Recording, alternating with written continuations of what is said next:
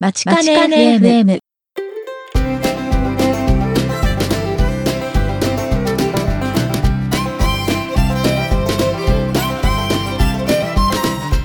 皆さんこんにちは番組パーソナリティの田中直樹です日笠優です。今回はまちかね FM エピソード14。収録しているのはアメリカ時間で2016年11月28日月曜日。日本時間で11月29日火曜日です。まちかね FM は大阪大学北米同窓会がお送りするポッドキャスト番組です。グローバルに活躍する阪大卒業生にお話を伺い、サンフランシスコの大阪大学北米センターから皆様にお届けします。はい、えー、それでは第14回目の放送を始めていきたいと思いますえーとゆうさん今日はなんか番組にとってすごく嬉しいお知らせがあるんでしたよねそうですね。このニュースはあのサンクスギビングの最中に舞い込んできたんですけれども、はいあの日本の iTunes ストアでポッドキャストの行政団体カテゴリー内の非営利サブカテゴリーでトップ。はいそうでしたねなってましたねはいもう僕もちょっと嬉しくなっちゃってスクリーンショットをさせてしまったんですけれども そうですよ。トップってすごいですよね。ちょっとこのはいカテゴリーがちょっとどういう感じでなってるかわかんないですけど、やっぱトップはトップですからね。はいそう。で、行政団体カテゴリー全体で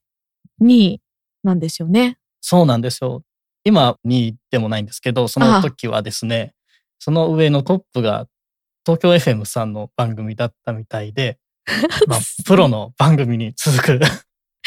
すすごいです第2ね。位というところで、はい、ちょっと驚きでしたけれども。えー、これってちなみにそのランキングっていうのは、その、あれですか、サブスクライブしてる人が多い順とか、なんか、どういう感じでランキングされてるかとかってご存知ですか？それはですね、正直なところ謎なんですけれども。あ の、多分そのサブスクライブしていただいている方とか、その伸び率とかですかね、とかあとは、えっ、と、そのコメント、レビューをしていただいている数だとか、まあそういういろんなものが集まって、えー、アップルさんが決めていらっしゃるみたいですけれども、詳細はちょっとわかんないです。そうなんですね。結構でもやっぱり振り返るとね、面白いエピソードいっぱいあって、まあ、私今回サンクスギビングの時に、あの、はい旦那のあの実家に帰って、あの、家族のメンバーとあの、エピソード、何でしたっけ ?8? 違う、9。9ですね。はい。9ですね、を聞いたんですけど、やっぱりね、日本語のその裏側みたいな、どうしてこう発音が大変なのかとか、そういうのをなんかおお届けしたりとかして、結構みんなで面白くディスカッションを持てて、はい。いいエピソードだなって、また思いました。はい。えっと、エピソード9っていうのは、あの、ランプキンともこさんのそうそう、ランプキンともこさんので。はい。通訳の話ですね。はい、うんそうですね。あれは本当に英語で聞けるものなので、英語ネイティブの方も、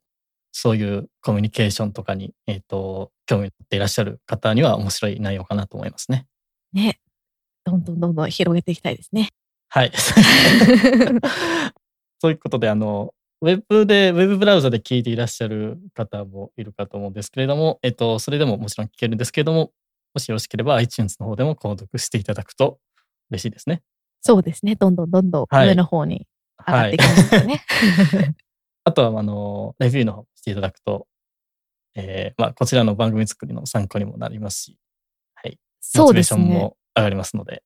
ちなみにまだレビューはついてないんですかね？今のところは確認できてないですね。はい。了解です。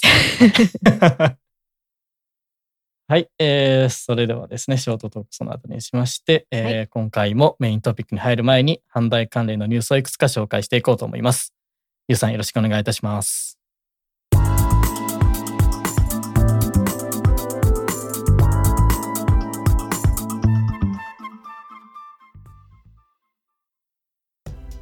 阪大ニュースをお伝えします。11月22日火曜日、サンフランシスコで開催された日本先端医療技術事業化会議に、ノーベル生理学医学賞受賞者の京都大学 iPS 細胞研究所の山中伸也教授とともに、大阪大学医学系研究課長医学部長の澤良樹教授がスピーカーとして参加されました。澤教授は iPS 細胞を使っての心臓の再生に関する最新の研究結果などをお話しされたそうです。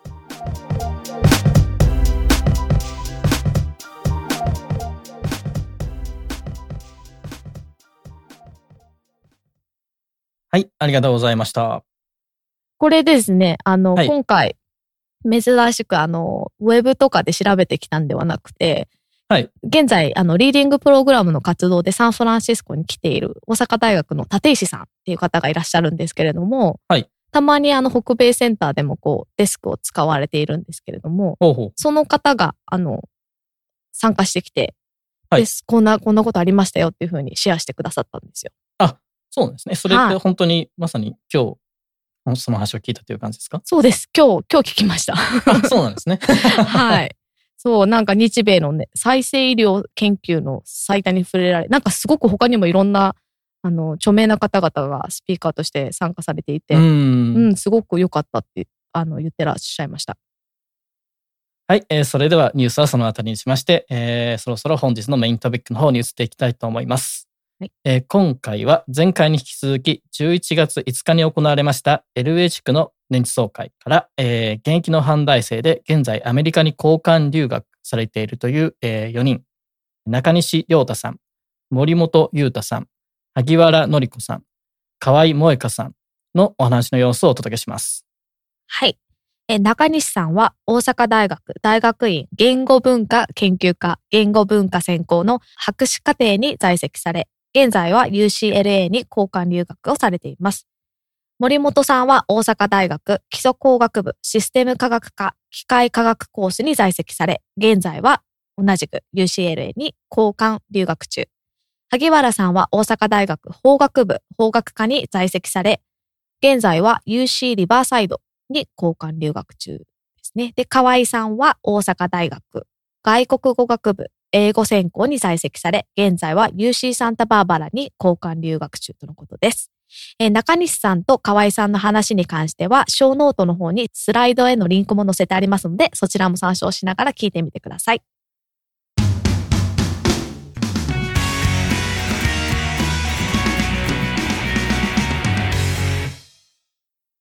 えっ、と、まあ、タイトルが大阪ユニバーシティリングエセクションミーということで、まあ、あの、大まかに言うと、阪大とリングスティックスと僕のつながりというものをちょっと簡単に話させていただきたいと思います。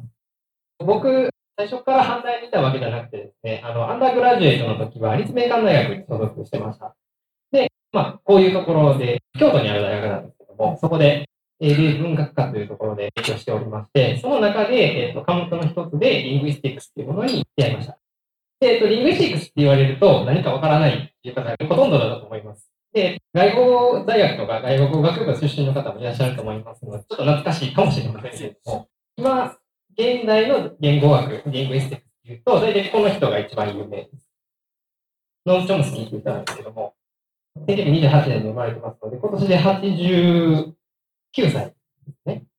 になると思います。で、すごい高齢なんですけども、今も、あの、現役バリバリで、去年とかも論文出してます。すごい、あの、最前線ので、この人がいたから、言語学発達したっていうぐらいの、あれなんですけども、日本だと言語学ってほとんど知名度がないです。言語学って何とか、何をする学問とかってありますけども、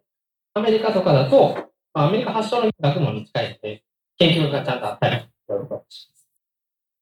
で、えとりあえず、立命館大学っていうところで、その言語学っていうのを先生に教えていただいて、ちょっと興味を持ったので、少しもうちょっとやってみたいなということで、えっ、と、グラジュエートで阪大に来ました。で、僕がいるのは言語文化研究科っていうところでして、この、こっちの右側の建物なんですけども、学生会館の近く、文学研究科の近くにあるんですけども、まあ、そういうところで、えー普段は研究しております。で、何をやってるかっていうと、簡単に言うと、言語学一言なんですけども、いろんな種類というか分野があって、まあ、あの、簡単に言うと、こういう統合論、意義論、音とか、音とか、言葉、あの、意味とか、そういうものをやってるのが言語学になります。で、僕が、えメインでやってるのは一番上のシンタックスっていう統合論の授業なんですけれども、えーそれを、あの、阪大で一番メインにしています。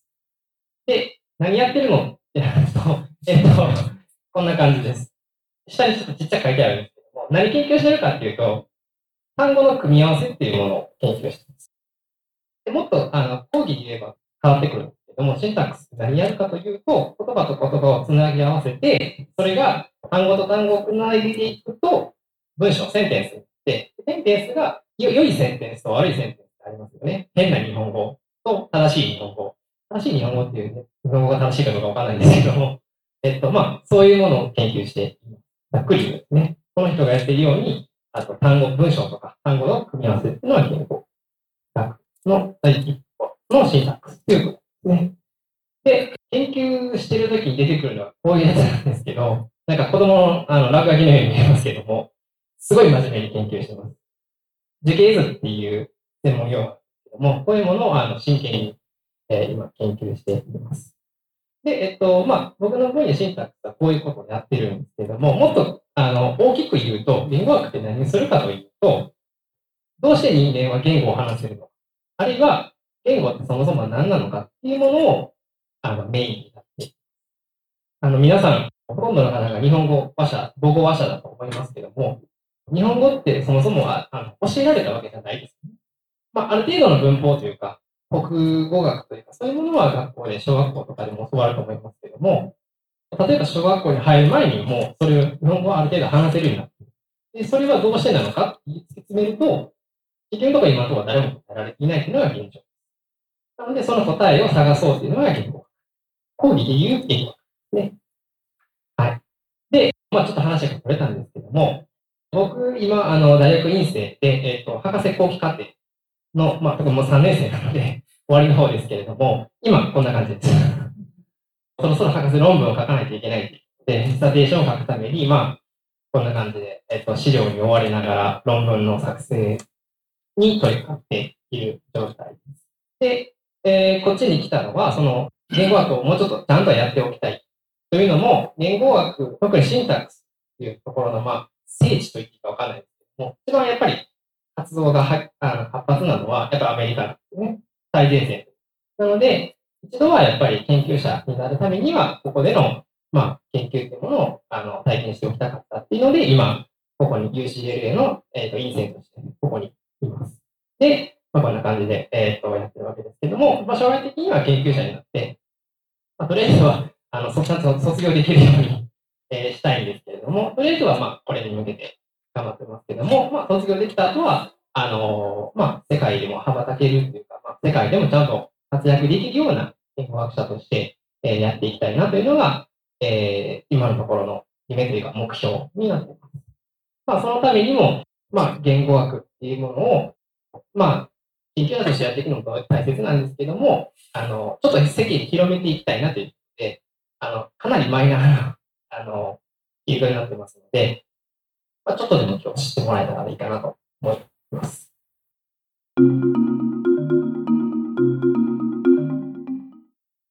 なんで UCLA にまず留学しようかって思ったかというと、まずその皆さんご存知の通り UCLA は、まあ、スポーツがめちゃくちゃ強いということなので、僕はすごいスポーツが小さい頃からずっと好きで、まあ、どうしてもそのスポーツの強いところの環境に身を置いて一緒にスポーツしたいっていうのがあったので、今は UCLA のトライアスロン部に所属させていただいて、まあ、今日の朝も自転車を100キロほど走ってきました。で、まあ、もう一つ、まあ、もう一つの方がメインになるんですけれども、まあ、もう一つは、まあ、宇宙工学をどうしてもアメリカで勉強したいっていうのがあって、まあ、留学したんですけど、じゃあなんでその宇宙工学のない阪大に入学したのかっていうと、あの、センター試験の国語でですね、ちょっとあの、意識が途中で飛んでしまいまして、あの、全国平均を大幅に下回ってしまって、その宇宙工学のある大学を受けることができなかったんです。それで、どうしようかって思った時に、そのセンター試験から二次試験の間に、どうしたら宇宙工学学べるかなってなった時に、その、交換留学っていうのがあるっていうのを知って、僕ずっと池田市の高校に通ってたんで、阪大近いし、あの、これは阪大に行って、ぜひ交換留学して、宇宙工学学びに行こうと思って、まあ大学入ってから必死に勉強して、まあ今、現在ちゃんと宇宙工学を UCLA で勉強させていただいています。で、まあ、その、ロサンゼルスに JPL っていう NASA の研究所があるんですが、まあそこの、あの皆さん、土星に飛ばしてるカッシーニっていう衛星知ってますか？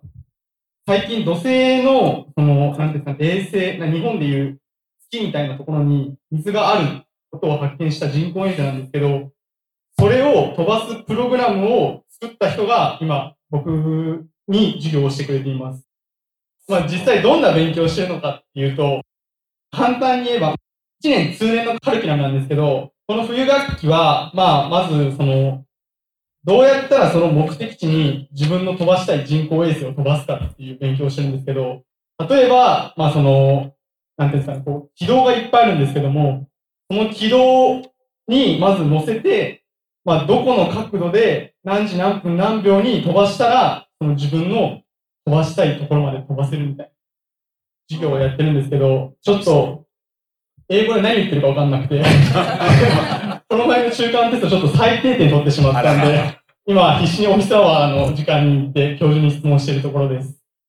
もうちょっと時間も押してるということなんで、これで終わらせていただきます。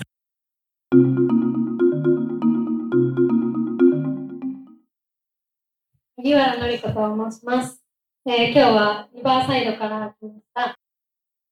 えっとですね、何を勉強してるか話そうかなってちょっと思ったんですけど、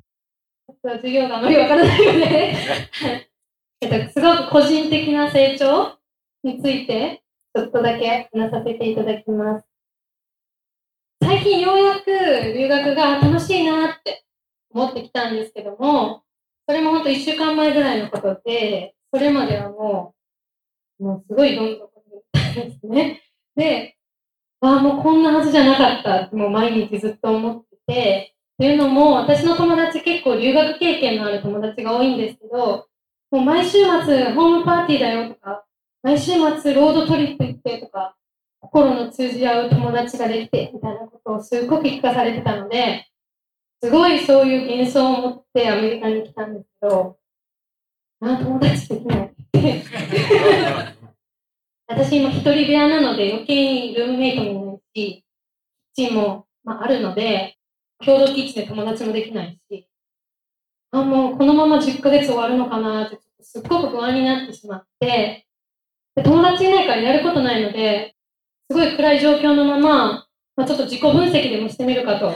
部屋の中で思いまして、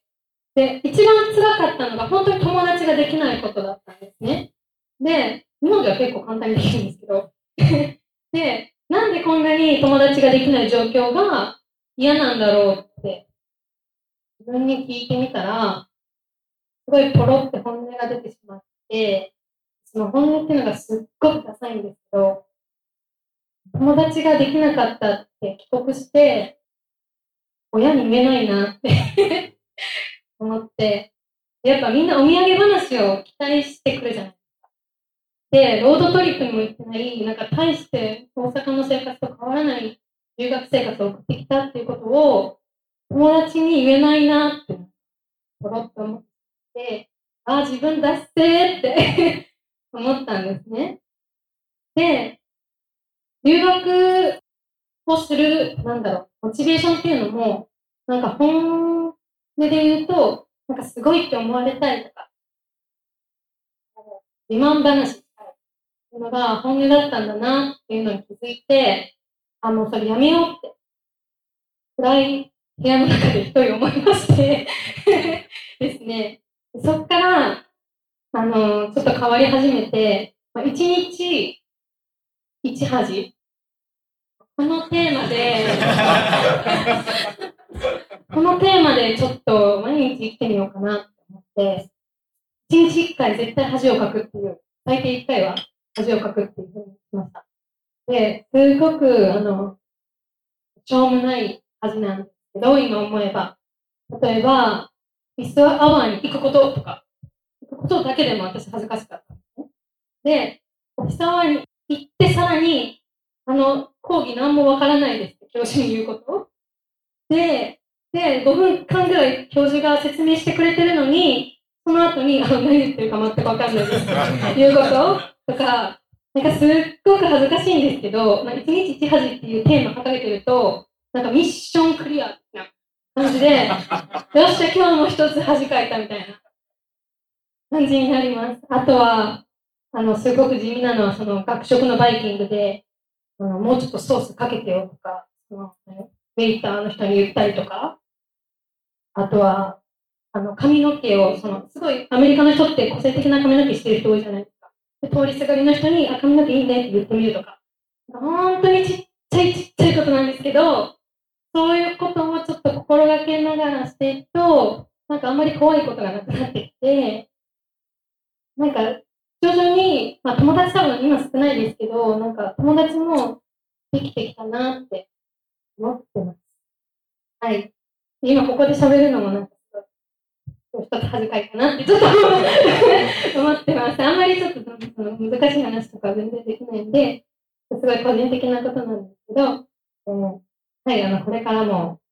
すごい1ミリ単位で成長していけたらなと思います。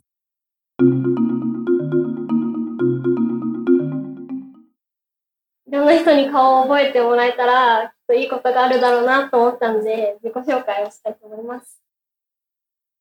はじめまして。ということで、えっと、名前は河合萌香です。出身は愛知県の一宮市です。で愛知県の一宮市っていうのは、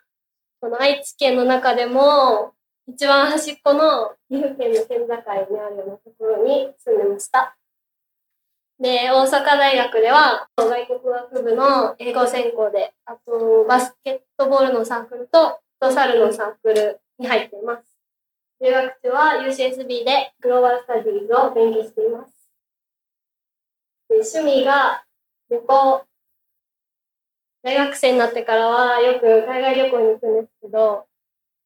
まあ、お金がないので、JAL さんのこう 飛行機は使えなくて、いつも LCC で行くので、いつか JAL さんのビジネスクラスで旅行に行けるように稼ぎたいですね。で、現地とかで美味しいものを食べることとか、あと、読書じゃなくて本屋さんに行くことが好きで、本屋さんに長居して、お気に入りの一冊を見つけて買って帰るっていうのがすごい好きで、だから本屋に行くために本を読んでいます。あと、ちょっとした冒険っていうのは、知らない街で地図を持たずに歩いてみたり、ちょっと一本それた道に入ってみるとか、そういうの。で、留学しようと思った理由、ずっとなんとなく憧れてたんですけど、主に2つの理由があって、留学を決めました。まず1個は、ウォルト・ディズニー・ワールドに行ったことです。中学校卒業の時に家族旅行でウォルト・ディズニー・ワールドに連れて行ってもらったんですけど、私の家族みんなディズニーランドが好きで、小さい頃から東京のディズニーランドによく連れてってもらって、そのイメージで、それがちょっとでかくなったくらいかなっていうイメージで行ったんですけど、すごい広くて、しかも、東京ディズニーランドでは、開園と同時にみんなダッシュするんですよ。アトラクション、好きなアトラクションとかに向かって。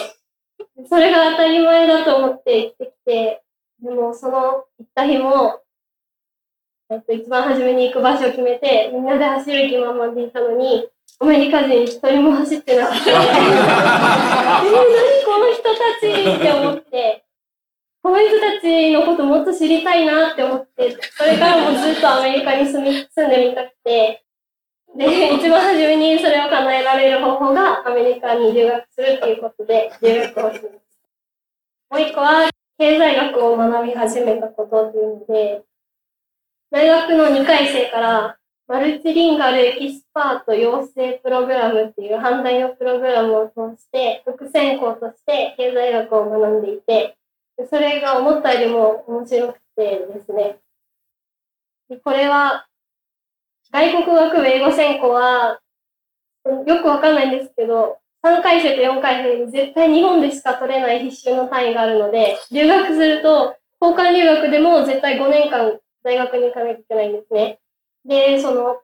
なんか4年で勉強できるはずのことを5年間もやるのもったいないなって思って、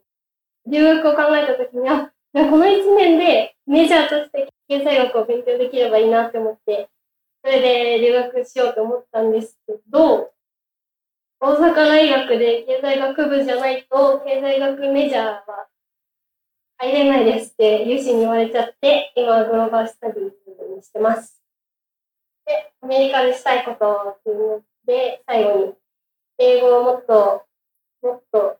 喋るようになりたくて、パイゴニアの人本当に喋るの早くて何を言ってるのかわからないので、帰るときには私もそのくらいになっていたいなと思います。で、旅行ももちろんしたいので、なんかおすすめの場所とかあったらぜひ教えてください。でいろいろ人に会うっていうので、その、ウォルト・ディズニーワールドに行った時みたいにアメリカ人に会って、ああ、アメリカに住んでみたいって思ったし、いろんな人に会ったら、いろんな影響を受けて、もっと、なんか、成長できるかなって思って、まあ、今日も来たんですけど、で、そういうチャンスを逃さないように、えー積極的に、周りの人に負けないように積極的に生きていきたいっていう目標です。ありがとうございました。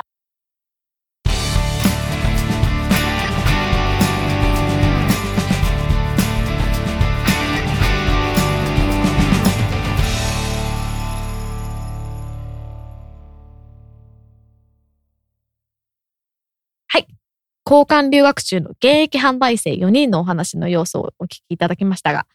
実際そちらでお話を聞かれていた直樹さんどうでしたか？はい、えそうですね。じゃあ、それぞれの方のお話に対して、まあ、少しずつ感想を言っていきたいと思いますけれども、えーまず、中西さんのお話ですね。あの、中西さんはこの4人の中では唯一大学院生、それも博士課程に在籍されているということもありまして、うんうんまあ、時間はかなり限られていたかとは思うんですけれども、まあ、少し専門的なお話が聞けたかと思いますね。で、その内容はまあ言語学のお話だったわけなんですけれども、実はあのコンピューターサイエンスの分野でも、まあ、データマイニングだとかテキストマイニングとか、まあ、あるいは最近ちょっとバズワード気味になっている、いわゆる人工知能 AI といったような領域では、実はこういった言語学的なテーマを扱うことも多かったりするので、まあ、自分にとっても非常に興味深いお話でしたね。そうですね。なんかスライドの中にもあったんですけど、なんか科学方式みたいに見えて、なんかそういうふうに 言葉を見ていくっていうのは興味がありましたね。はい、あの樹形図のところですね。うん、そうですね。はい。で、次に、えー森本さんの話ですね。えっと、森本さんの話はですね、まずあの、UCLA で、なんとトライアスロン部に所属されているっていうのがちょっといきなりインパクトがありましたよね。そうですよね。私、自転車であれだけこういろいろできるのって、見てるだけでも結構、ああって。すごいなって思います。えーなんか当日も確かそのね、自転車で走ってから、あーこの会に参加されたというような話をされていて、まあすごい、すごい体力だなと。えー、ちなみにアウトフィットはどんな感じだったんですか？なんかこう、トライアスロンのいや、そんなこともなく、普通の洋服でしたか？学生さんの感じでしたけれども。はい。でですね、で、なんかあの、アメリカで宇宙工学を学びたいっていう夢をお持ち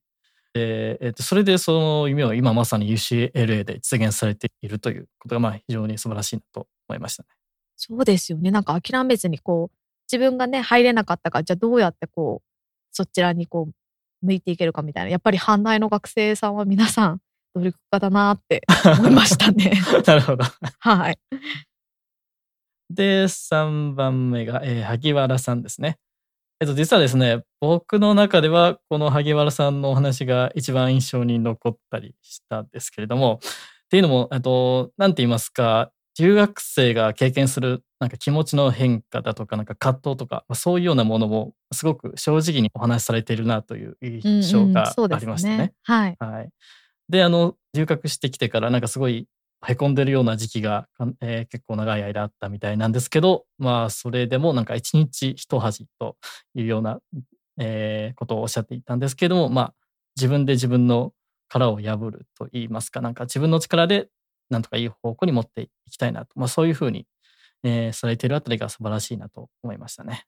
そうですね。一日一恥ってね、なんかこう、思考の転換っていうんですか？すごいなって、頑張っていってほしいですね。はい、そうですね。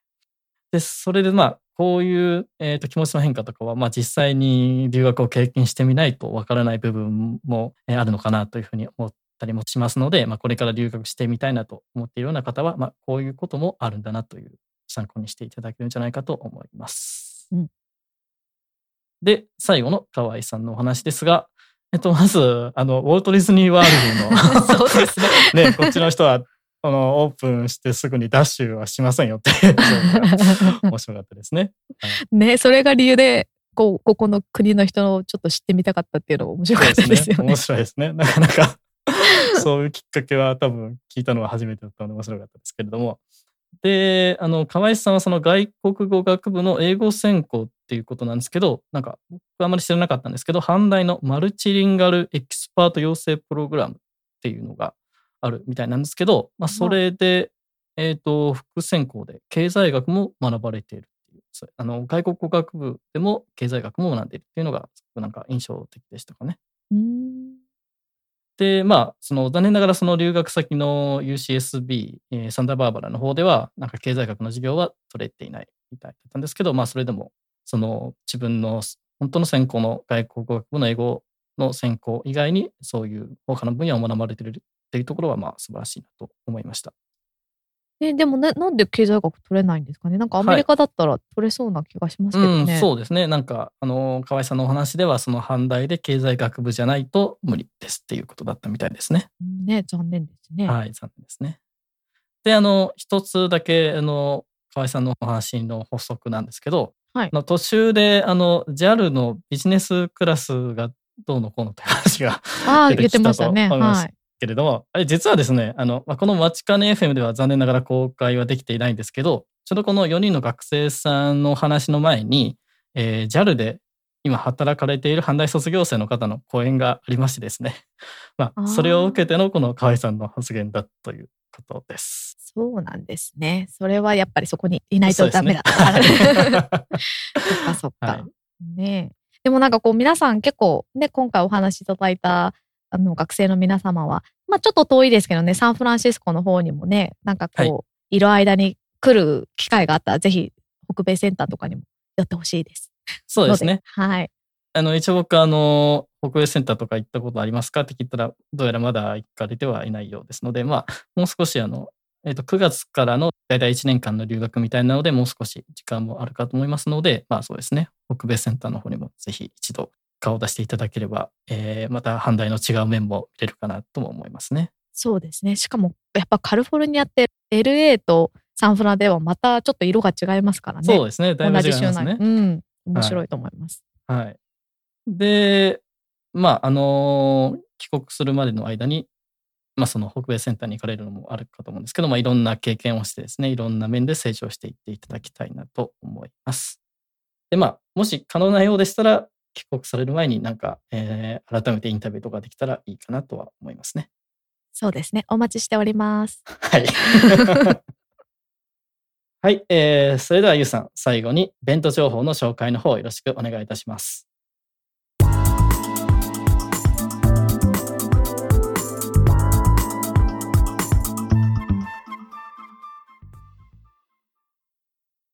日本でのイベント情報です。以前からお伝えしている大阪大学の集いは12月3日土曜日に東京で開催されます。同日午後7時半からは同じく東京で阪大北米の会が開かれます。12月5日月曜日には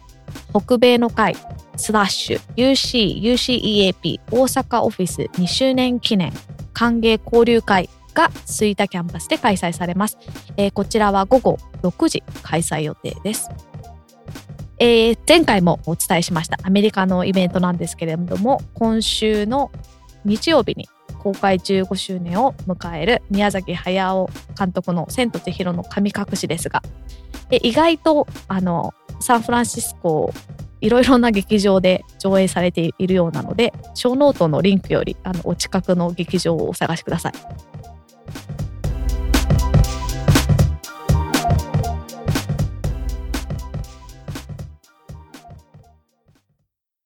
はい、ありがとうございました。えっと、日本の方の最初の大阪大学の集い、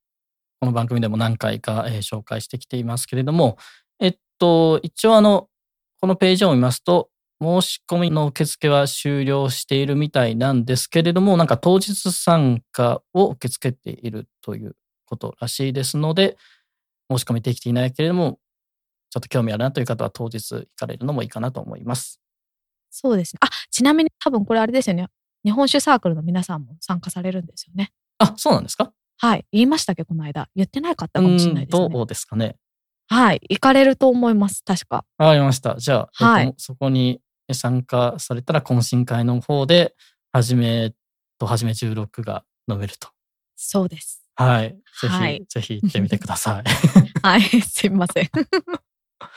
はい。えで、同日という方から、えー、阪大北米の会東京もありますと。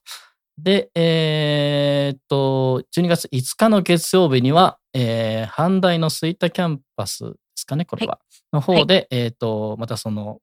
北米の会。北米の会ですね、が開かれるということなので、まあ、えー関西地方の方は、えーそちらのに、これはでも卒業生も OK なのかな？そうじゃないで、北米の会は、はいうん結構皆さんオープンで、プラス UC、UCEAP はいの大阪オフィスの2周年記念ってことなんで、結構、あれじゃないですかね、伊野先生が来たりとか、ちょっ。とインターナショナルな感じになるんじゃないでしょうか。なるほど。はい。